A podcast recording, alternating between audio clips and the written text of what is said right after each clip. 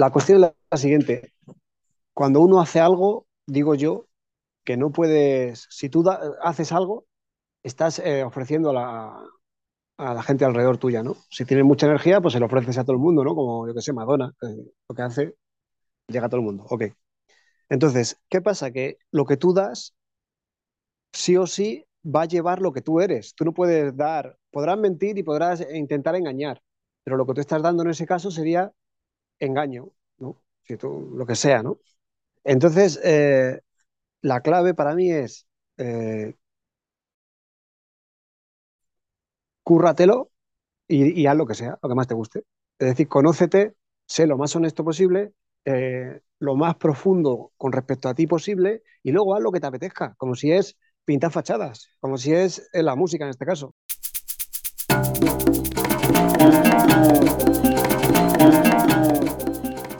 Aquí estamos. Gracias, gracias por venir, gracias por estar. Y, y, eso, pues igual para comenzar, pues coméntanos un poco qué, a qué te dedicas, qué es lo que haces. Bueno, pues hola, ¿qué tal? Yo soy músico y me dedico a proponer espacios eh, donde la gente tiene la oportunidad de vivir ciertas experiencias que son útiles para sí mismo. Mm. Y tienen que ver con la música, ¿no? Casi todas, ya sea música en directo, ya sea música eh, no en directo, pinchada, como DJ, mm. ya sea tomando aire, ya sea tomando alguna otra cosa. Pero siempre lo mismo, es el mismo veneno con diferente, diferente vaso. Mm. Mm. ¿Y el veneno, el veneno cuál es? El veneno, a mí me gusta pensar que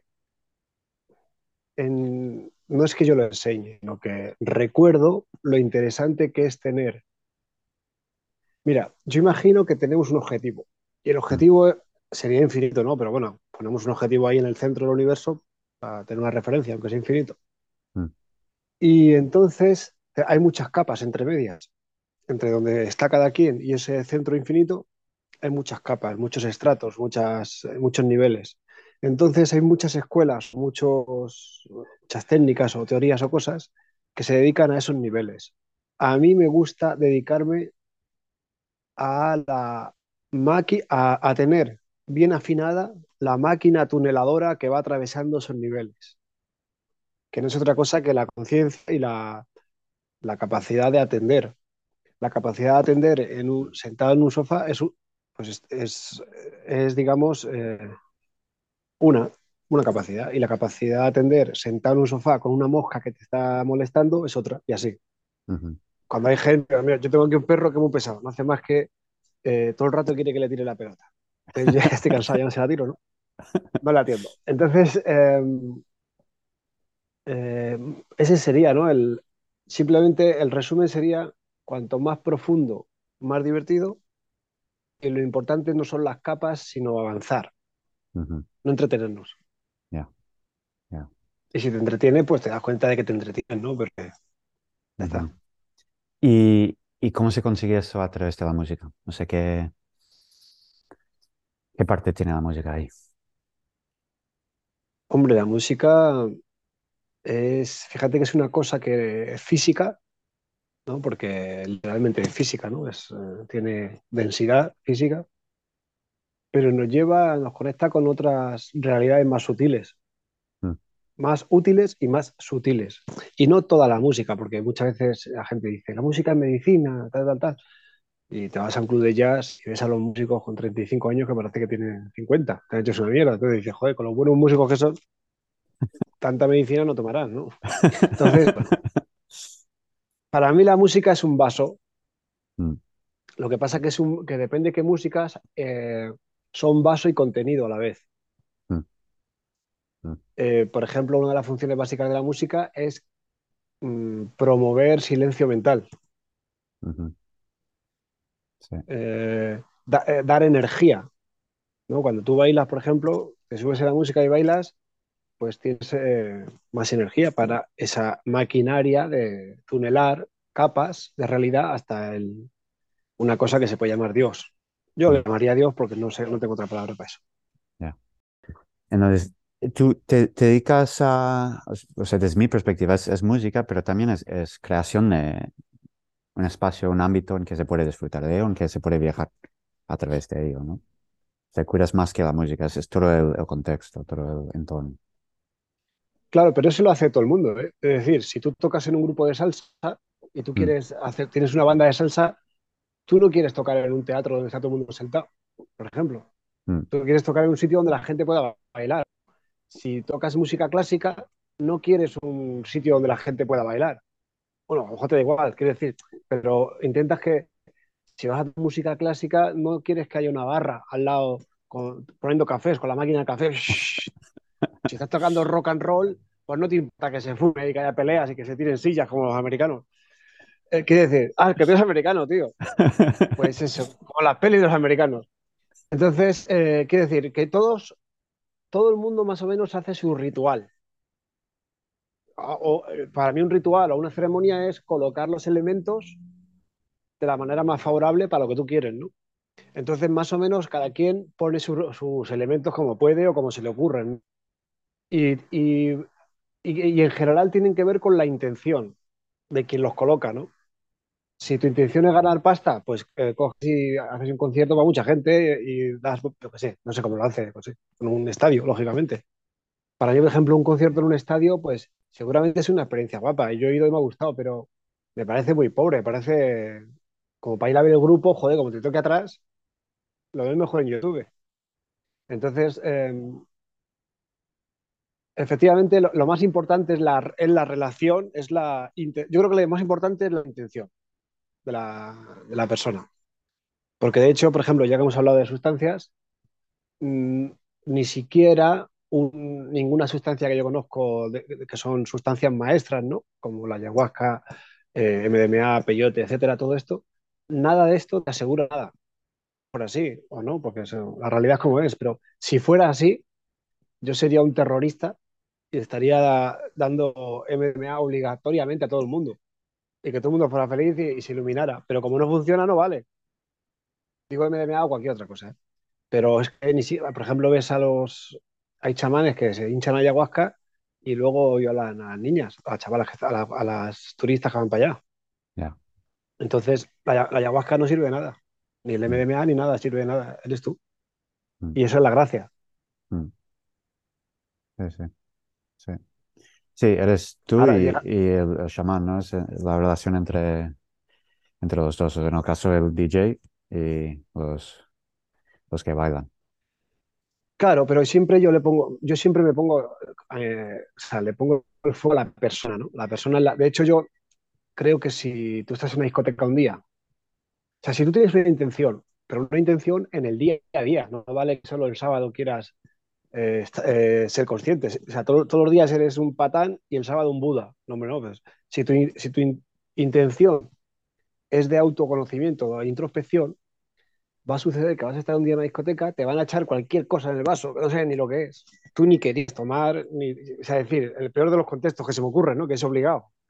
Y entonces vas a, empezar, vas a empezar a notar algo y vas a decir, bueno, vale, como tengo afán de introspección, voy a poner el foco en mí, y me voy a. Y entonces eh, voy a aceptar lo que viene. Es decir, tienes unas técnicas o tienes una, actitud que independientemente del DJ, del que te ha echado la droga, del que te quiere no sé qué, tú vas a tener una experiencia mucho más positiva que no tiene que ver con, eh, con, el entorno.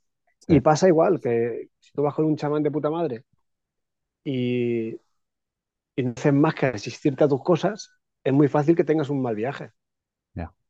Por mucho que el tío, eh, es que el tío no puede hacer el trabajo por ti. Y los que lo pueden hacer no deberían hacerlo. Mm. Sí, sí. Porque cada uno tiene, para eso cada uno es cada uno. Sí, sí, sí. No, y los que lo hacen, pues, se apoderan de ti. Mm. Sí, sí, sí. Pero allí entonces, ¿qué, ¿qué rol tienes tú? Si cada uno en cualquier momento debe de ser capaz, en teoría, de acceder a ese, ese viaje, a esa experiencia, ¿Para qué hace falta la música y para qué hace falta que, lo pongas tú? Pues para ganar dinero y, me compro una autocaravana ahora y tengo que ganar dinero y, necesito que vengáis a mis cosas.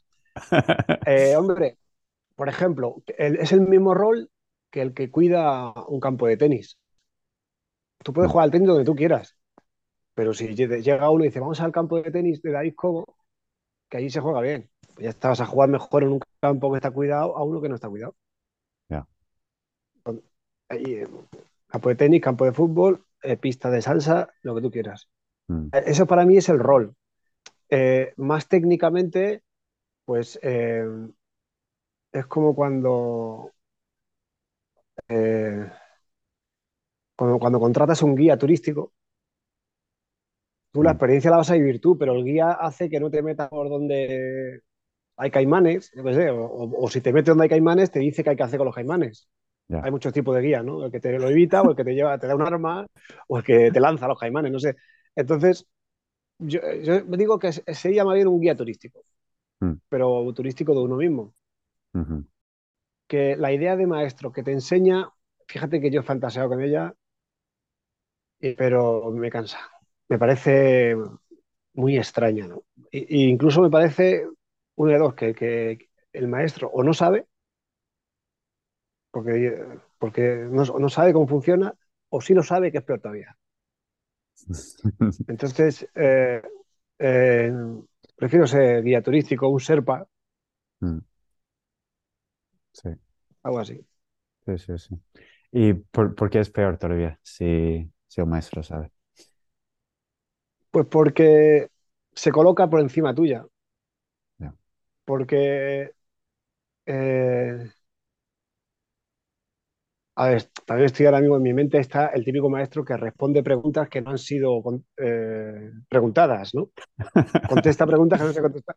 Y, aquel que se, que se apodera de, aquel que te sirve de atajo apoderándose de tu capacidad de andar. ¿no?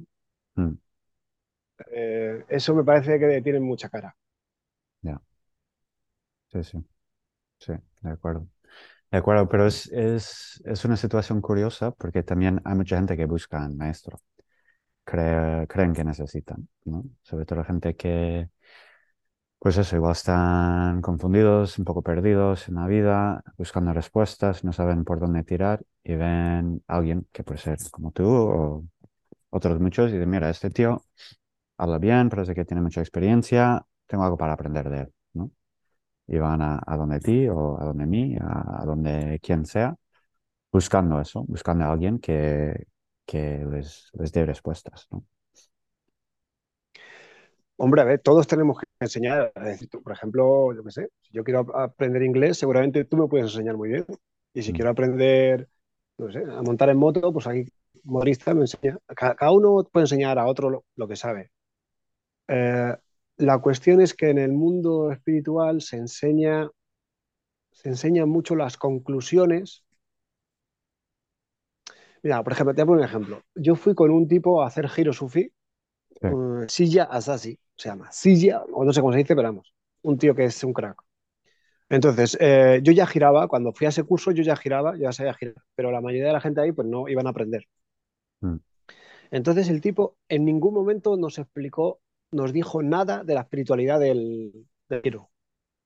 Nos habló de cosas técnicas, que si el oído, el equilibrio, nos dio técnica, el tío era más bailarín, con lo cual perdió pues, técnica, nos, eh, nos pasamos bien, ¿no? Porque giramos con una pata, muchas cosas. Bueno, pues cuando acabó el curso, todo el grupo tuvo un pelotazo místico del copón. Y dije, este tío es un maestro, porque no, no me está explicando los beneficios de acercarte, por ejemplo, imagínate que hay una, una estufa allí, una, chimenea. Yo mm. no te cuento la película del fuego. tú me dices, tengo frío. Yo te digo, mira, si coges este pie y este otro, vas andando así y cuando te das cuenta estás allí. Ya está, es técnica. O sea, ¿qué, más quieres? Te enseño, yo qué sé, pues yo he encontrado una estufa allí, o he encontrado esta técnica, tal y cual. Pero yo a lo mejor me refiero a otro tipo de, maestros, ¿no?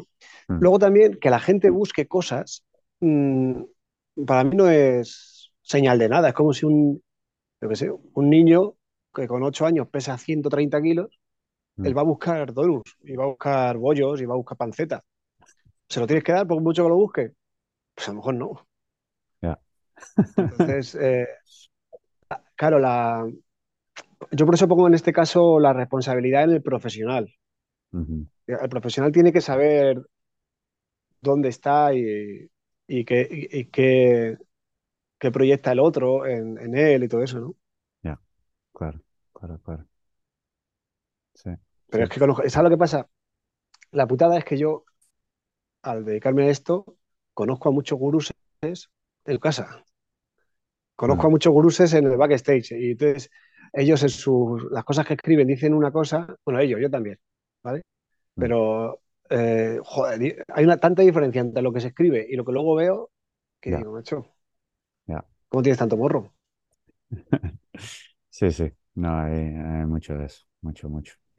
Sí, es más una aspiración que una realidad que, conocen, ¿no? Eh, Claro, pero tú imagínate que vas a aprender karate y te llega uno de cinturón blanco y te empieza a dar clase como si fuera cinturón negro y, te, y, tú, como no ni idea, dices, hostia, este Bruce Lee. Pero luego en el fondo, cuando se está inventando todo, no tiene idea el tío. Y no da ni hostia ni nada. Y le mete dos puñetazos y dices, madre mía, me está engañando este hombre.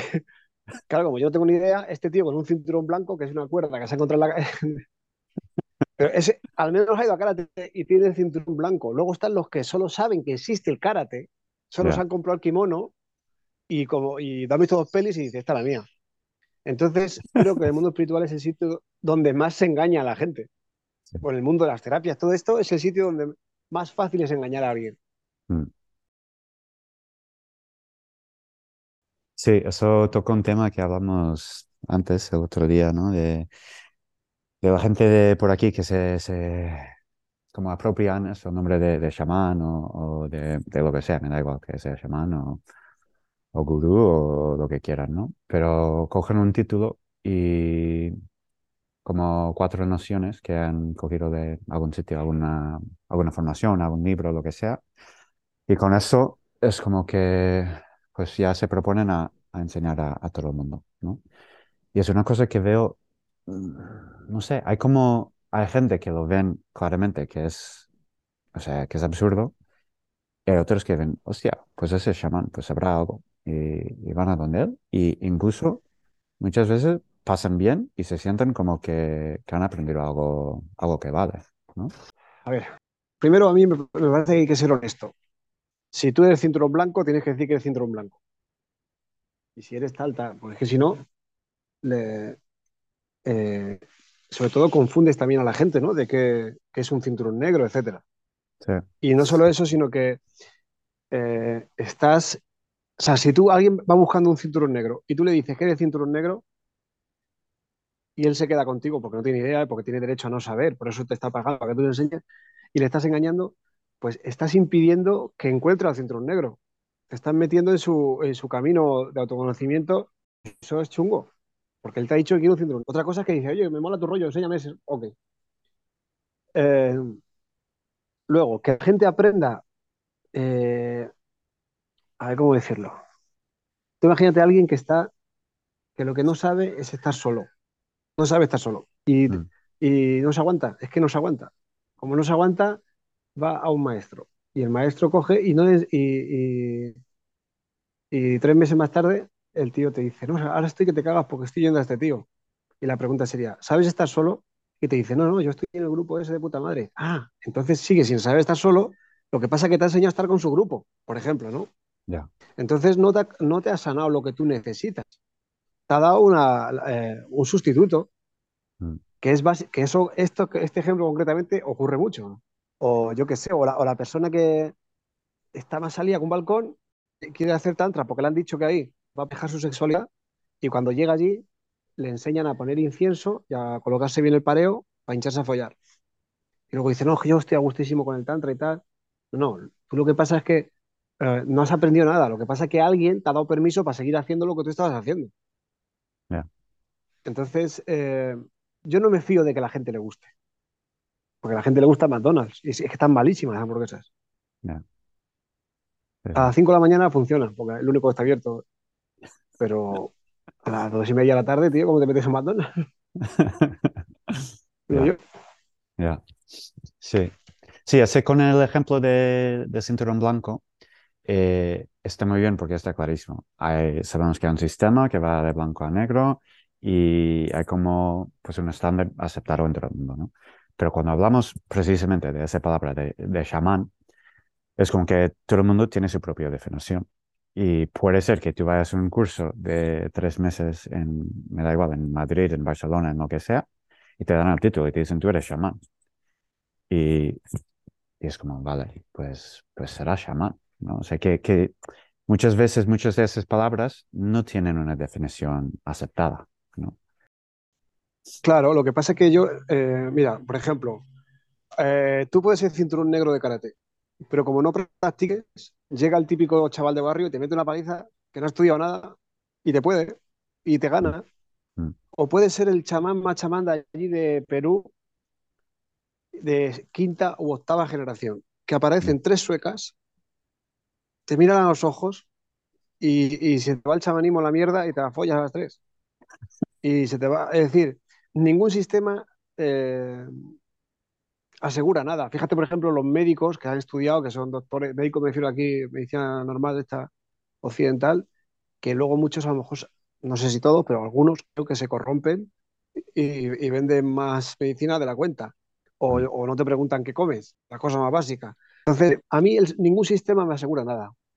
Por eso eh, pondría el acento en la honestidad, porque yo, por ejemplo, eh, conozco gente que no, que no tiene título de chamán pero lo hace muy bien.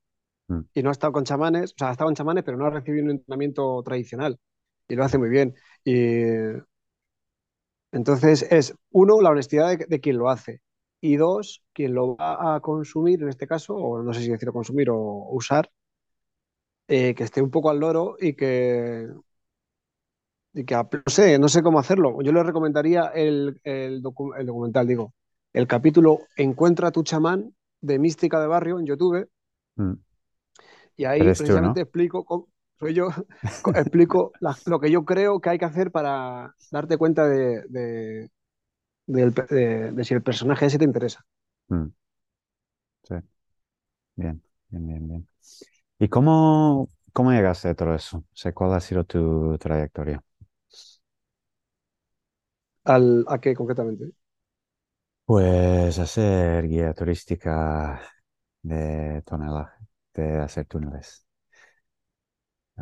Pues mira, yo creo que empecé, o sea, el, eh, me puedo remontar muy atrás, ¿no? Pero creo que tiene que ver con el aburrimiento absoluto. Mm. Ah, eh, como que a mí me gustan los perrillos y todo eso, ¿no? Pero em, digamos que las cosas normales me han aburrido siempre mucho y, y he tenido cierta suerte en focalizar en mí en vez de en las cosas. Mm. ¿no? Es decir, no, no, tiene la culpa la discoteca que me aburra, soy yo. Y mm. Entonces, empecé por aburrimiento, digamos, y por autoindagación. Mm. Eh, me recuerdo de pequeño ya con interés por, por, por, saber cómo funcionaba un ser humano. Y luego, pues empecé bueno, es que en, mi instituto había la, asignatura opcional de, optativa, perdona, de psicología. Mm. Entonces, con 12 o 13 años yo estudiaba psicología. Mm. Con mi profesora Ana Medina, que todavía la recuerdo. Entonces, eh, siempre me ha interesado esto. Y también tuve suerte de que yo vivía en un barrio donde había mucha droga. Mm. Mucha droga, me refiero a mucha gente muriendo por heroína. Mm. alcohol, heroína, luego más tarde cocaína y marihuana. Quiere hacer tantra porque le han dicho que ahí va a dejar su sexualidad y cuando llega allí... El caso es que había mucha droga, mucha gente pasándolo mal por la droga y mm. yo tuve suerte y, de hecho mi primera borrachera o única borrachera que he tenido fue hace un año por ahí. Ah. Borrachera de alcohol, quiero decir. Nunca me he emborrachado, eh, pasaba. Entonces tuve suerte que ya conocí las sustancias un poco más de mayor. Mm. Y, y bueno, y como conocí mm, los hongos así al principio, no me acuerdo, claro, tanto tomar no me acuerdo. No, es decir, eh, conocí los hongos y, vi la dimensión que tenía y también la marihuana. Entonces, bueno, eh, así empecé, también por aburrimiento, por, porque veía que había cosas en mí que no funcionaban. ¿Y qué, o sea, ahí era tú a tu aire o con amigos o cómo, cómo fue ese, ese proceso? Pues eh, más bien así, en plan social, digamos, con colegas. Oye, que mira, tú una fiestecita en la playa con una tambores, una, una un fuego y, y unos hongos. Vale, entonces, ah, ese tipo de cosas. ¿Qué ocurre? Que mm, aunque fue así, yo siempre lo viví no como una ceremonia realmente, porque la, una ceremonia es otra cosa, pero sí que me parecía muy útil y me parecía la hostia y, y nunca me ponía a hablar, por ejemplo, cosa que me parece a mí que es que hablar en una ceremonia es una cosa que no entiendo. Entonces, eh, sí que me pasó de repente que tuve una experiencia más concretamente que sentí que, que, yo podía empezar a compartir cannabis porque mm. tuve como una serie de experiencias muy interesantes eh, seguidas, ¿no? Mm. Entonces ya fue una confirmación. Y, pero yo ya tomaba, por ejemplo, ayahuasca y hongos así de manera mm, ritual, uh -huh. con chamán, ¿no? Con, con acompañantes. Uh -huh. Y también he tomado, por ejemplo, hongos en, en concierto. Yo soy músico y he tocado de la, en, la gente, en un festival que eran, no me acuerdo, pero a lo mejor 40.000 personas mm. y yo habiendo tomado hongos. Entonces, claro, de repente eh, se me había olvidado que había comido los hongos y a la media hora de estar tocando eso me empieza a subir y miro para allá, para la derecha y veo al batería que también se había comido lo suyo partiéndose el culo, riéndose, mirándome como diciendo, esto ya está subiendo. Y yo digo, y pues verdad. Pero todo eso delante de 40.000 personas, ¿eh? Y, y bueno, y, muy interesante, porque, porque nunca la he liado, en el sentido de que no me he puesto... De hecho, yo tocaba, cuando estaba así, pues me, ponía una toalla en la cabeza para que no se la cara, porque estaba en otro planeta. Entonces, tocando con la toalla en la cabeza, y aún así yo tocaba y, to y me sabía, y sabía dónde estaban los tambores. Entonces funcionaba. Entonces, digamos que he tenido una buena, una buena relación con estas sustancias y por eso eh, me dedico a investigarlas ¿no? y, a, y, a, compartirlas. Vale, entonces ahí, ¿cuál es, o sea, tu proceso, aparte de ayudar o guiar a otros, para ti mismo, cómo, cómo es tu proceso? Pues la práctica, eh, mi proceso ha sido, digamos que yo he ido cambiando de prácticas, dependiendo... Mm eh, de los tiempos o del, maestro que me ha, que me ha influido en ese momento. Pero la práctica para mí es la más básica, que es el poner atención a las cosas, el, el tener el músculo de la atención, el músculo de la conciencia, que será la atención, tenerlo más o menos eh, fuerte. Y luego, pues aligerar también, eh, en el sentido de que pues sí, de estar lo más tranquilo posible. Y, pa, y, si para estar lo más tranquilo posible necesitas un chalet y tal, pues tendrás que currar. Entonces, cuando estás trabajando mucho para el chalet, estás ya en el proceso de sanación para estar tranquilo. Hay gente que ni con el chalet está tranquilo, pues entonces se va a, una, a un camping, pues ya está, pues al camping. Entonces yo intento ponerlo lo más fácil posible en la materia. E intento también alinearme con las facultades que yo tengo, ¿no? que es lo que creo que es más inteligente que podemos hacer todos, ¿no? Al que se la da bien pintar que pinte y al otro pues que haga otra cosa. Entonces, eh, yo ahora estoy bastante, no sé, me centro más en estudiar música, cosa que la he dejado un poco de lado últimamente, no últimamente, sino hace un tiempo, y estudiar música de, de una manera meditativa es meditar. Sentarte un zafú a pensar que estás meditando no es meditar. Básicamente, es que es la atención. Es que yo le tengo un poco, digamos que no es manía, pero que veo que el ser humano tenemos o tiene mucha inercia a quedarse con la forma. Entonces, ¿qué pasa? Que cuando te enseñan una forma, te crees que por repetir esa forma estás haciendo algo. No, si lo que importa es el, es el fondo en este caso, que es la capacidad de darte cuenta de lo que está sucediendo. Uh -huh. Uh -huh. Eso sería. Yeah. Y para ti, básicamente meditar. Para ti la, la música es una, un vehículo, una, una, manera de llegar a eso. Sí, pero vamos, yo me siento sin música. Mm. O sea, que para mí, ¿sabes lo que pasa? Mira, el que hace música dice que la música es esto. El que hace masaje dice que la piel y el masaje no sé cuánto. El que da sustancias te dice que la sustancia que te hace bailar es el baile. El del cuenco tibetano, esto. El, el que te alinea los chakras, los chakras. Y, dije, y yo digo, joder, entonces será todo eso, ¿no? Y no es nada de eso, es la conciencia. Es que no sé explicarlo. Es haz lo que sea con conciencia. Mm. Sin conciencia nada es espiritual, por decirlo de alguna manera. Y con conciencia, cualquier cosa es espiritual. Esto es una trampa. ¿Por qué? Porque te hace poder estar todo el día borracho si quieres. No, no, que yo soy un borracho consciente. Pues cada uno se, hará la trampa que quiera. Está la trampa de la forma, que es que, por ejemplo, que por, por ir recto como un palo y hacer mucho yoga, te crees que estás iluminado y eso a lo mejor es un gimnasta, un buen gimnasta de punto. Y está la trampa del todo vale, ¿no? Del tantra, de todo, Dios está en todo, con lo cual no hago nada porque total, cada uno se trampea como quiere y se salva como quiere también de la trampa. Yo veo que, eh, que todos los, los oficios, todos, son servicio al de al lado, ¿no? O sea, no se me ocurre ninguno que no sea un servicio. Eh, entonces, es buscar dónde cada quien servir mejor, ¿no? Estar mejor. Yo en la música, fíjate, con lo vago que soy, con lo poco que he estudiado, se me ha dado bien y he tocado en muchos sitios y he, emocionado a mucha gente. Ha habido, he ido por la calle y la gente, oye, tío, me ha cambiado la vida tu grupo y tal, y qué sé, pues entonces eh, se evidencia de que la música es un buen vehículo para mí. Mm. Entonces, sí lo es, pero no, le doy más importancia a la música que a, un pintor de coches. ¿eh? La cuestión es la, siguiente.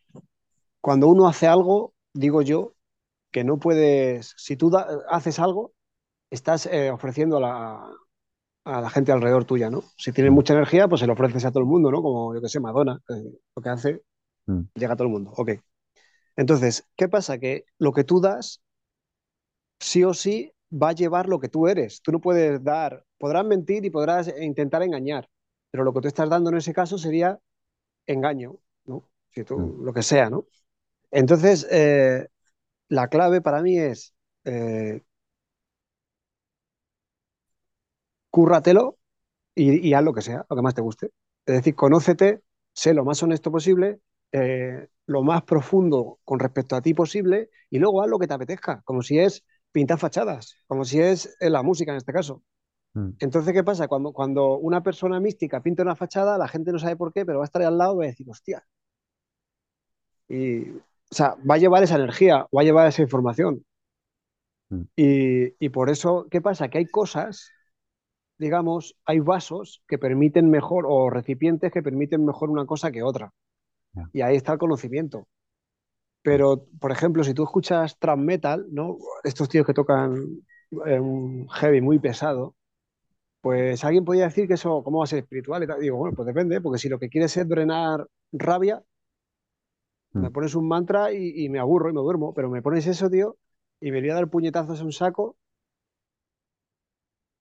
y me quedo a gustísimo, mucho más a gusto om. A lo mejor luego digo om, pero después. Entonces todo vale si se hace si se hace bien, digo yo.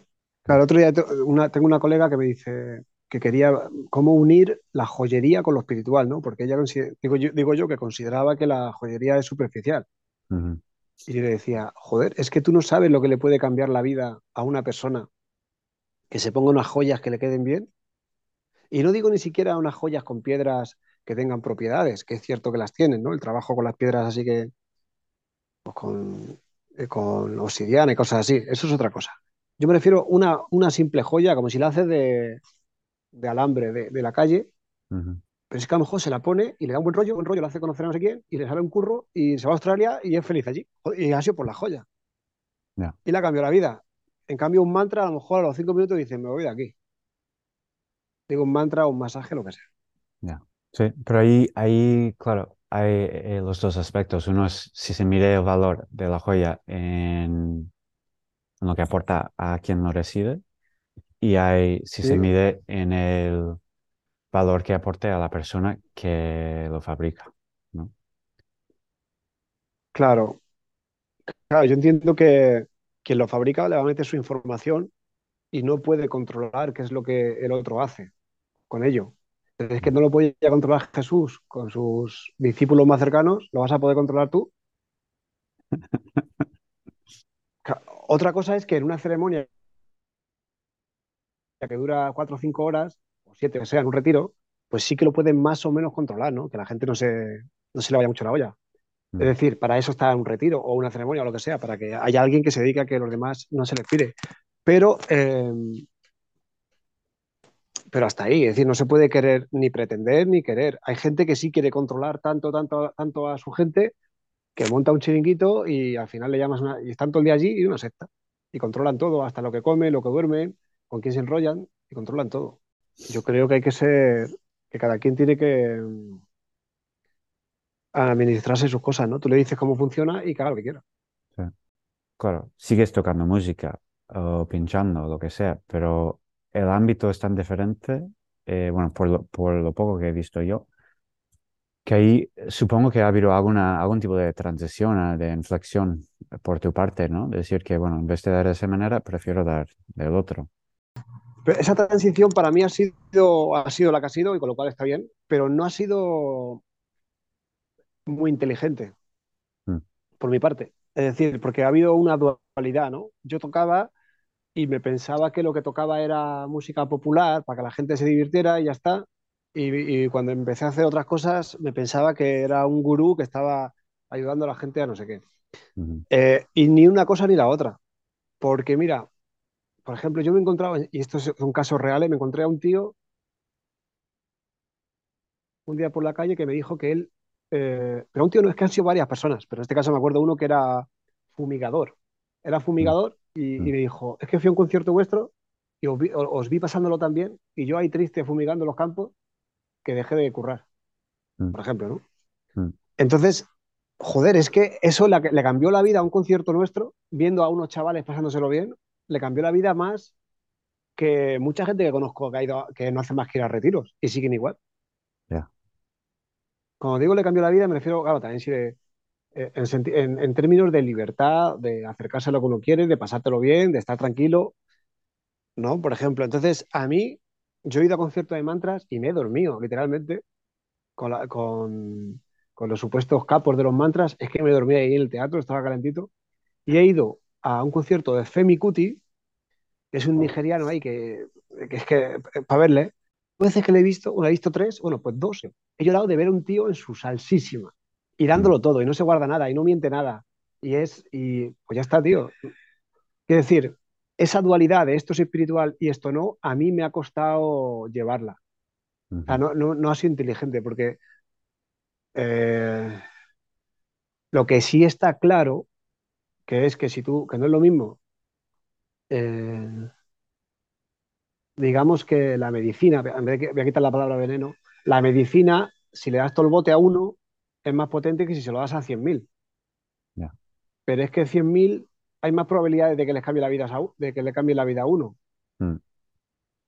Yo conozco mucha gente que, que, está en el mundo espiritual y, lo único que hace es... Eh, o sea, no ha cambiado su vida, solo la, su ego es más grande y sabe más cosas y tiene más conceptos con los cuales impresionar al de al lado. Mm. Sí, sí. Entonces, lo espiritual tampoco vale de nada. Hombre, Cuando digo no vale de nada, claro, cuando digo no vale de nada es por sí mismo no vale de nada. Mm. O sea, no, hay, no, no, creo, no conozco nada que por sí mismo eh, valga de algo. Eh, negativamente sí, yo sé que un tiro en la cabeza sé que funciona sí o sí. ¿no? Un tiro. Eso creo que funciona a la primera. O que te atropelle un, un trailer. Pero así para cambiar hacia otro lado, no, yo no lo conozco. A lo mejor alguien lo conoce, pues que me lo diga. Pero si es así, eh, eh, pues coño, se obliga a la gente a hacerlo, ¿no? Mm. Que lo hagan. No, pero entonces volvemos a eso, ¿no? Que al final es, es tu experiencia, buscar algo que tú o sea, en que tú te puedes expresar plenamente, algo que a ti te, te va, y confiar que a quien le va a tocar, pues, pues que, ya está, ¿no? O sea, no puedes ir, mirar más allá que, que eso. Claro. Claro, cuando yo decía antes que lo de que un gurú, o sea, por ejemplo, un gurú que te quiera cambiar, ya, que te quiera mejorar, a mí me, ya me, me mosquea un poco. Porque cuando yo he visitado a la parte más sabia de David, no he querido cambiar nada, pero ni la guerra, ni el hambre, nada. mm. he comprendido que es que las cosas son así. Entonces, quizás esté equivocado, pero como el que está hablando soy yo, pues lo digo. Si alguien quiere cambiar algo, normalmente creo que va de listo por lo visto. Sí. Entonces, no sé, me parece que así, así visto por lo menos, como que tu vida ha hecho un gran espiral o, círculo, ¿no? O sea, te imagino con 16, 18 años, pasándolo bien, tocando música, sin pensar en otra cosa, y poco a poco te vas pensando, hostia, si el efecto no esté más, que quiero cambiar, decidiste dejar la música popular, hacerte gurú y luego dijiste poco a poco, pues eso tampoco vale, tengo que volver a, pasármelo bien, a ser yo eh, el más auténtico que puedo y, y, estás como otra vez con 16 años por ahí, ¿no? O sea, con algo más aprendido, algo más vivido, eso sí. Pues lo has clavado, tío. Sí. Bueno, antes de eso, antes de la música, yo quería, pues, estudiar trabajo social y, que, mm. y, creía que podía ayudar a la gente mediante el trabajo social, ¿no? Mm. Antes de eso, un poco con la rabia que tenía, eh, me dije, joder, si yo fuera terrorista, o sea, es decir, tenía mi, mi fantasía, ¿no? Eh, que decir, eh, sí es verdad que ha habido pasos. Ahora, sinceramente, eh, vivo en un egoísmo muy sano. Mm. Y, porque, ¿quién soy yo? Yo qué sé, pues, no sé, si a alguien le vale algo mío, yo tengo ahí una pista de tenis, si quieres jugar, pues te lo alquilo, ya está, a lo que quieras. Sí, sí. está muy bien. Está muy bien. ¿Y tú dónde, dónde juegas al tenis? Yo juego en mi pista, que la tengo, la tengo más o menos limpia, mm. y uh, intento eh, poner el foco siempre en mí, con lo cual llevo la pista, eh, digamos, la llevo a cuestas y, es siempre dentro de mí. Mm. Mira, a mí me pasó una cosa muy heavy, que es que tuve un accidente de, de, furgoneta, que mm. me, un, camión se saltó una movida y me pegó una hostia de frente aquí en Ibiza. Mm. Esto fue en el año 2015. Y, fue una hostia muy gorda, tanto que mi furgoneta, que era mi, mi casa también, que vivía allí, se hubo que tirar la entera. A mí no me pasó nada, pero yo iba en el, en, ¿cómo se llama esto? En la, ambulancia que me sacaron, yo no me di cuenta que me sacaron porque me había pedido el conocimiento, ya me dio en la ambulancia y ya me, di cuenta de lo que ha pasado, lo recuerdo más o menos, pim pam, me pongo a llorar y, y el, el, de, el, enfermero me dice, no llores. Y yo no lloré porque dije, hostias, a lo mejor si lloro se me salen las tripas o algo. Y este hombre no quiere que se le ponga todo esto perdido, que, luego lo tiene que limpiar. Digo, pobrecillo. Pues yo por no voy a llorar por ti. Bueno, y me comí el lloro, vale, el llanto. Bueno, pues ahí yo iba pensando, joder, ¿por qué yo me he creado esta realidad? ¿Por qué mm. yo me necesito, qué necesito aprender tan heavy como para darme este pedazo de hostia? Y eso que la culpa era evidente que había ser otro, que luego me pagó y todo el Menda, porque, eh, porque es que era evidente que se saltó la cosa a él. O sea, mm. yo iba bien y él, eh, o sea, yo no, hice nada mal. Ya. Entonces, eh, pero aún así, entonces yo creo que el, campo de tenis siempre es, el campo donde uno juega siempre es uno. Y tiene que pensar que, que todo lo que está viviendo lo está creando él. Él, ella, ella, uyu, allí, allá, allá, allá. Em, y, luego tenemos otra, otro tipo de realidad, que es la realidad compartida, pues que también es bonita, por eso nos gusta compartir cosas. Y mm. por eso tenemos cierta responsabilidad con el de al lado. Y, compartimos cosas, ¿no? Y estamos charlando ahora tú y yo, pues ya está. Mm. Eh, luego está, por ejemplo, más concretamente, con Hopper, que es un, un tipo con el que aprendo mucho de meditación y de plantas no solo plantas, sino animales y sustancias, que le conozco desde hace ya 20 años, más o menos, mm. Y, tengo muy buena relación con él, y aprendo mucho. Con Vanessa también la conociste, que, con la que trabajo. Entonces, bueno, pues eh, intento aprender de los que... Sería, intento aprender de, lo, de los actores que yo he elegido para en papeles en mi película, que yo los he elegido sin darme cuenta, no sé ni por qué, o algunos sí, mm. ¿no? Pero Eh, cada persona que se acerca a, lo mío, pues tiene un papel mm. que se le ha dado al director, que soy yo, pero yo se lo he dado yo en otro momento que no me, no me da cuenta. Compartimos una realidad, la co-creamos, palabra de moda, co-crear.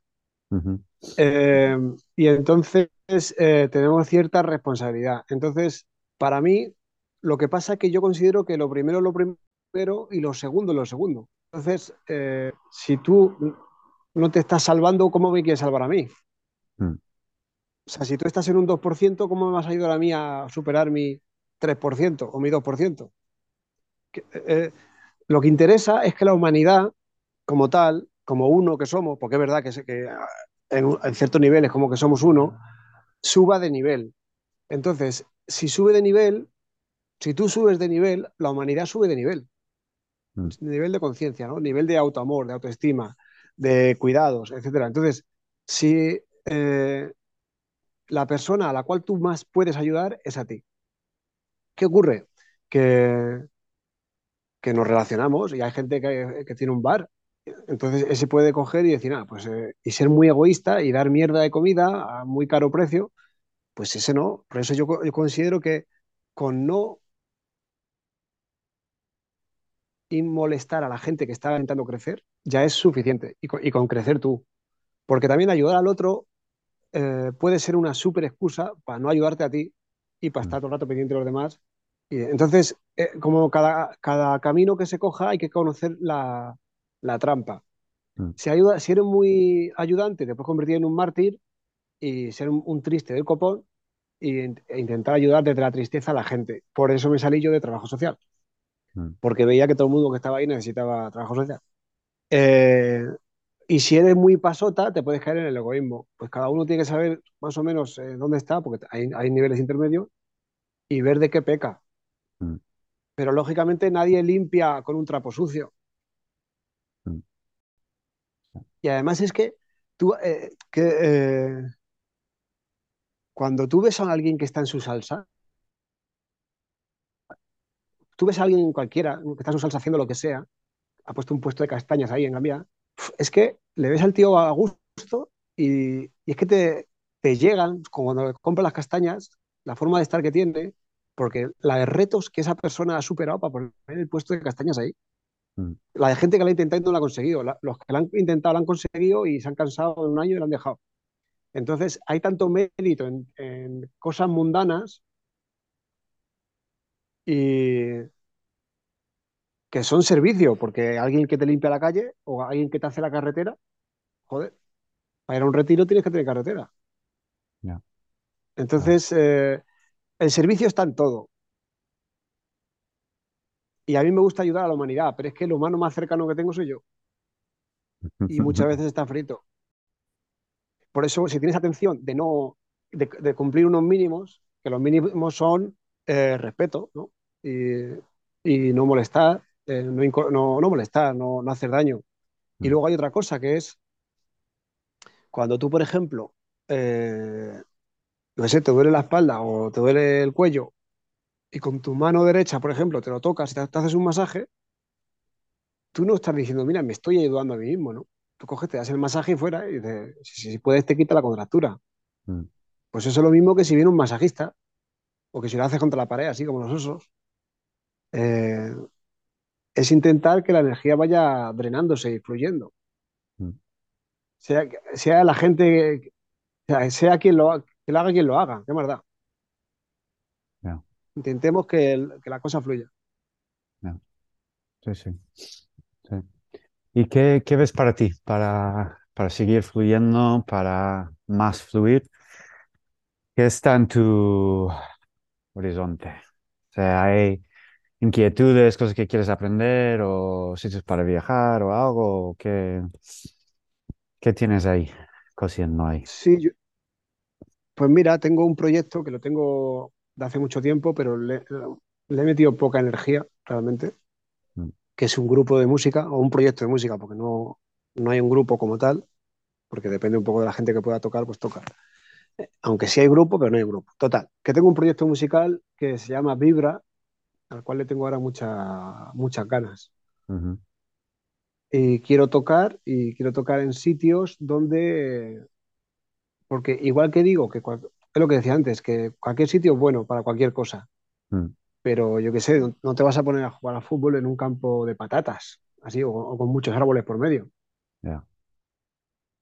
Te vas a un descampado o a un campo de fútbol, pues entonces yo intento tocar y quiero buscar sitios donde la gente vaya a escuchar la música no voy a estar hablando, ni bebiendo, ni en un chiringuito, no quiero tocar para una boda, es que eso no lo he hecho nunca. Mm. Entonces, bueno, pues quiero con ese proyecto tocar más. Mm. Mm. ¿Y qué, música es? ¿Qué tipo? Pues digamos que música, no sé qué tipo sería, sería electroorgánica, podría entrar en el apartado electroorgánico o podría entrar en folclore moderno, o chamanismo absoluto, no sé. Es así como para bailar, para escuchar. Por ejemplo, el disco anterior, eh, mi colega Paul Castejón y yo lo mezclamos, a la hora de mezclarlo nos, tomamos unos hongos mm. y lo chequeamos bajo los efectos de los hongos. Mm. A ver si es verdad que tenía mandanga. Y bueno, pues parece que sí. bien, bien, bien. Mm. Claro, porque con los hongos, en vez de tener dos orejas, tienes infinitas. Cada poro es una oreja. Ya. Ya. Sí, sí. Sí, hay algo ahí que, que abre mucho a la música. Es muy rara vez que alguien tomando hongos no diga que es que eso era la música perfecta. O sea, exactamente lo que tiene que ser, ¿no? Sí. Es, hay una, una conexión muy, muy potente ahí, muy potente. Hombre, yo, por ejemplo, no recomiendo en según qué sitio, o sea, eh, cada uno que haga lo que quiera. Ahora, hay, yo hay músicas que no recomiendo para, para tomar cosas, aunque la mm. gente se las toma, pero claro, luego el ambiente que se crea a mí no me gusta, no me, no me gusta, y por eso empiezan las combinaciones de cosas que se toma la gente para poder soportar y al final es un desastre y están los malos viajes y están los malos rollos y las cosas de, típicas de fiesta y discoteca.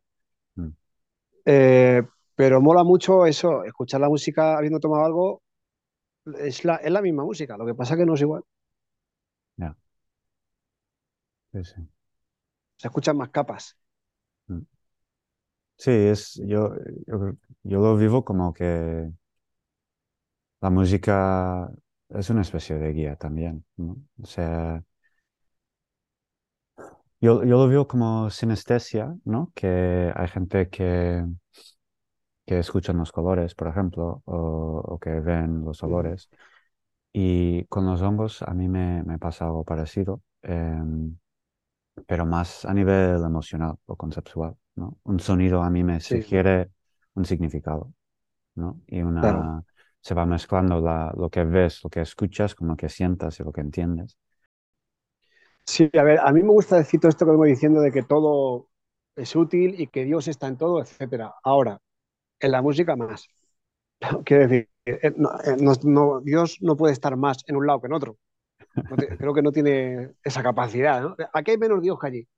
Entonces, bueno, pero la música, sobre todo cuando decimos música, es la música inspirada eh, por, digamos, inspirada por por el gran espíritu o por no sé por quién, no sé por qué, o por el amor o lo que sea, eh, sí es verdad que es muy útil. De hecho, eh, eh, yo prefiero estar, tuviera que elegir entre hongos y música, me tienes que quitar una de las dos, yo quito los hongos. Mm. Es decir, hongos sin música no, no sé si me apetece, pero aunque también lo he hecho, pero lo he hecho cuando ya he tenido más, ¿cómo se dice? Más experiencia. Pero, por ejemplo, eh, música sin hongos todos los días, pero hongos sin música no. Digo hongos o lo que sea, ¿no? Mm. Mm. Por eso. Luego hay música que es que la verdad, que también, lo que pasa es que, claro, la música es un vaso, entonces eh, hay cierta música que en esos estados alterados es que no la puedes aguantar, porque ¿para qué me está en esos estados empieza un tío a contarte su vida, sus penas, por ejemplo, mm. y, es muy personal, es como, si en una ceremonia viniera el, mismo cantante y te contara su vida. Y tú, hostia, ¿para qué quiero yo con lo mío, tío? En este estado. Otra cosa es que pudiera yo eh, ayudar a esa persona. Pero no me la puedo ayudar porque me lo está contando por diferido o me lo está soltando como a un taxista, se le cuenta las cosas.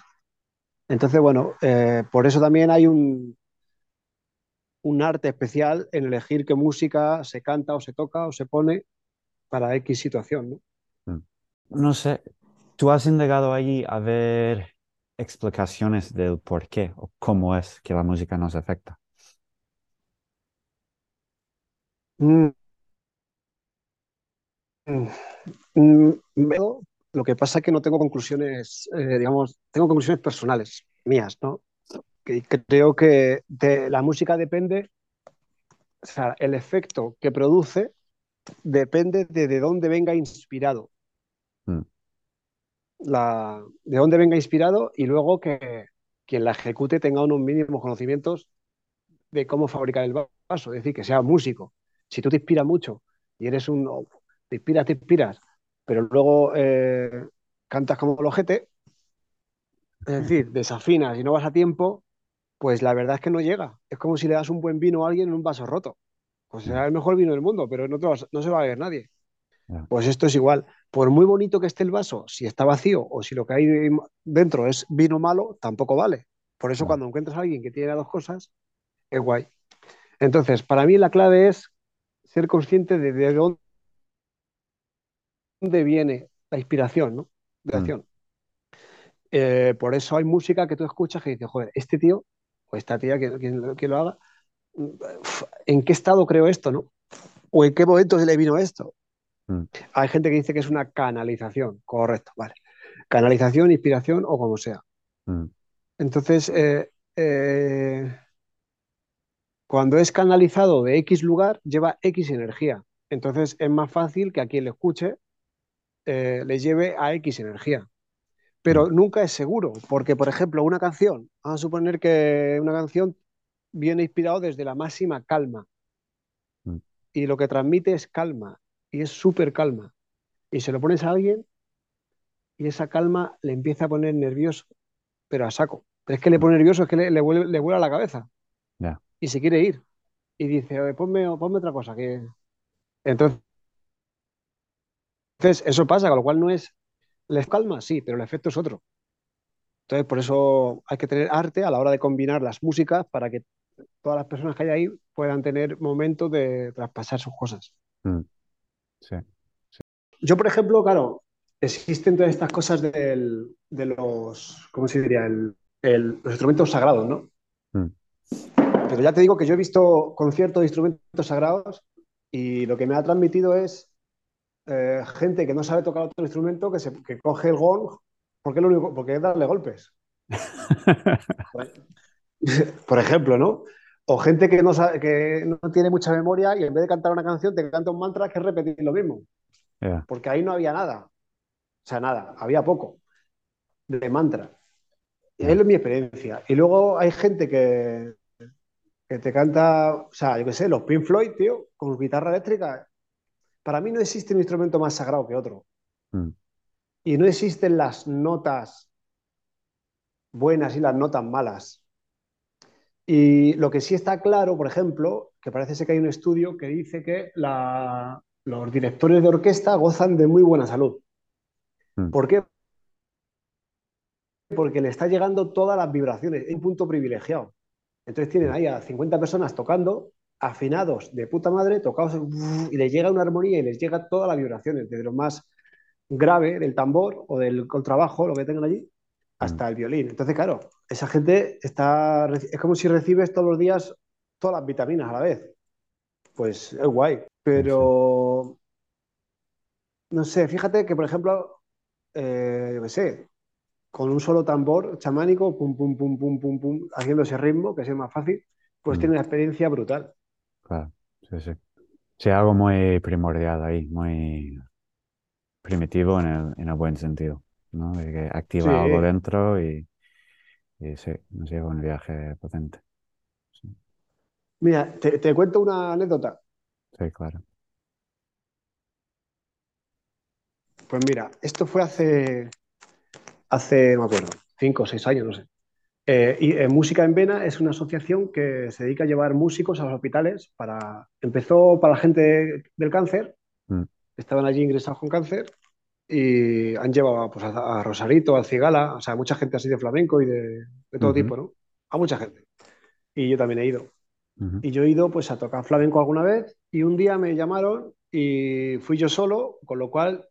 Ah, y encima era a un psiquiátrico, un sitio donde estaban chavales de 15 años, adolescentes, eh, encerrados ahí, un manicomio, vamos.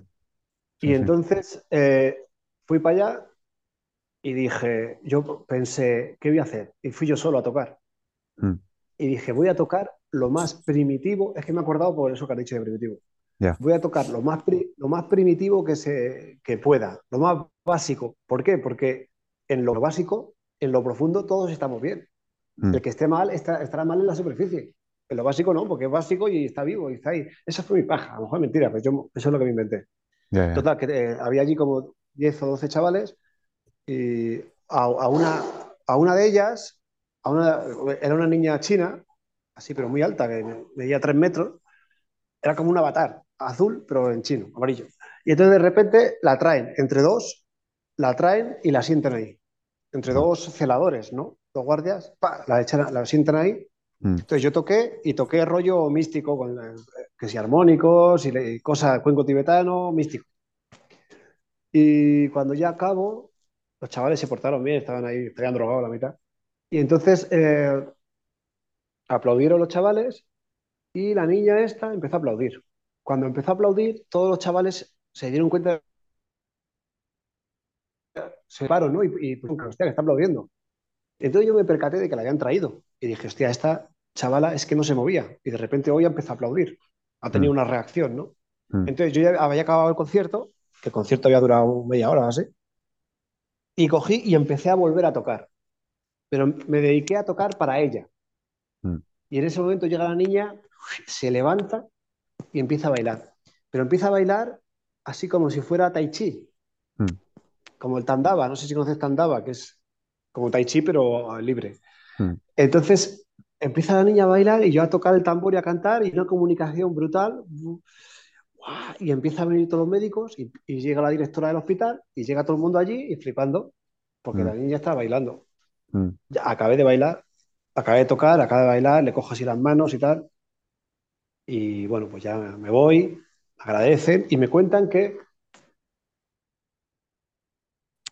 esa niña llevaba un mes estado catatónico, no se movía, que le mm. habían dado eh, electroshock en la cabeza y no había funcionado. Y entonces eh, eso había funcionado. Y yo dije, ah, bueno, pues si queréis vengo otro día. Y no me llamaron, macho. Pasaron de mi cara. Digo, o dejo un disco, yo qué sé, ponerle Spotify a la chavala, coño.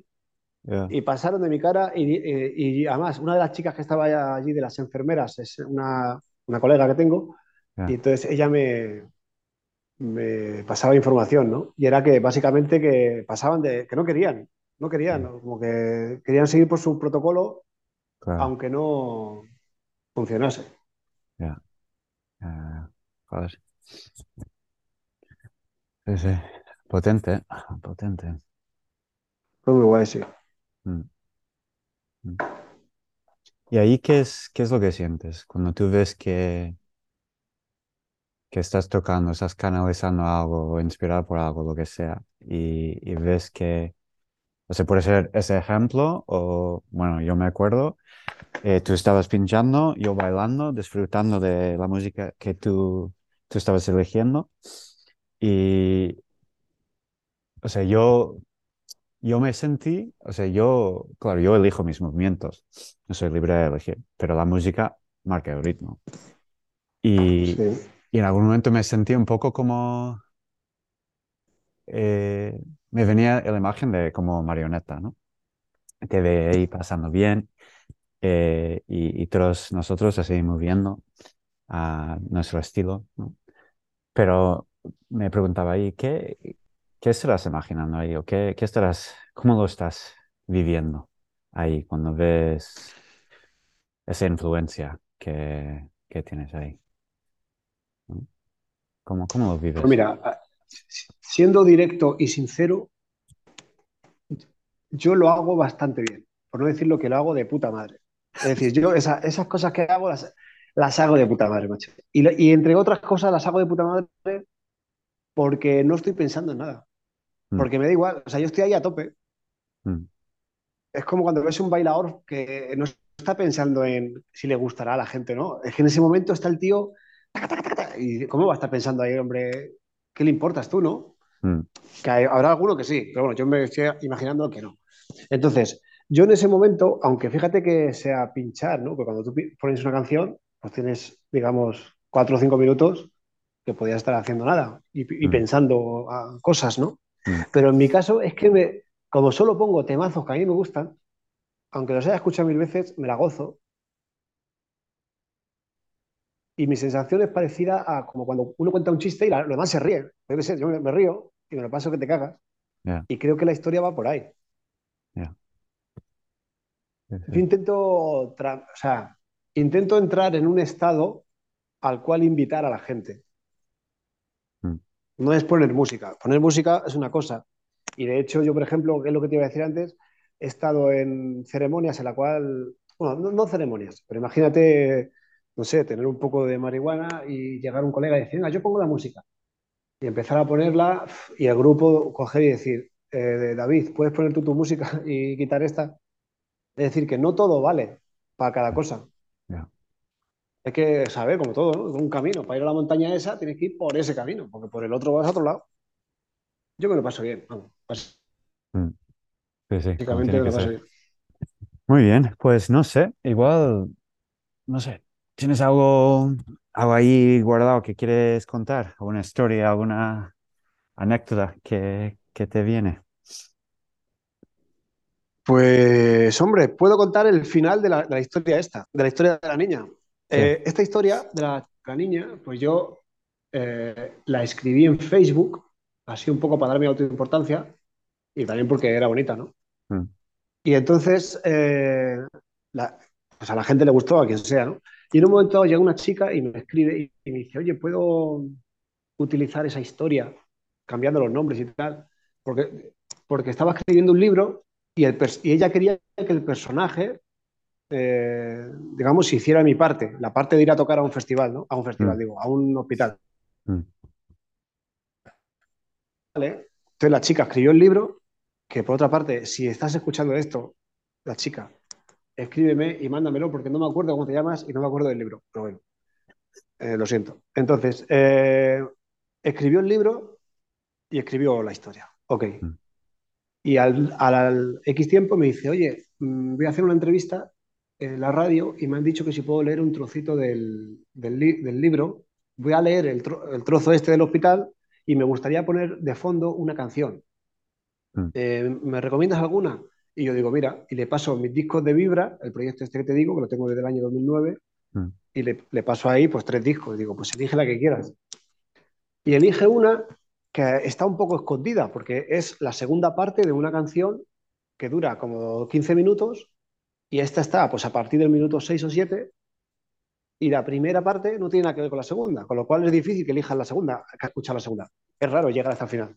Mm. Entonces, eh, ella, escuchó, ella puso esa, en la segunda parte, ¿no? Y cuando yo lo escucho digo, hostia, qué fuerte. Y digo, oye, ¿por qué has elegido esta canción? Y dice, no sé, porque me ha gustado. Y digo, ¿sabes lo que significa lo que dice esa canción? Y me dice, no. Digo, pues eh, eh, lo que dice la frase de la canción y como se llama la canción es Talita Kumin. Y Talita Kumin es lo que le dijo Jesucristo a una niña que significa levántate y anda. Mm. Levántate y anda. Eligió eso. Y ahí dije yo, hostia, es impresionante, ¿no? Sí, sí, sí. Está bien. Está bien como historia, como para acabar una charla. Sí, sí, perfecto, perfecto. Muy bien. Bueno, pues oye, muchas gracias. Te, te agradezco tu tiempo, tus historias, tu perspectiva, todo. Está muy bien. Un placer, tío, y cuando quieras, pues aquí estamos. Pero acaba falta. Muy bien, muy bien, perfecto. Nos vemos pronto. Eso es.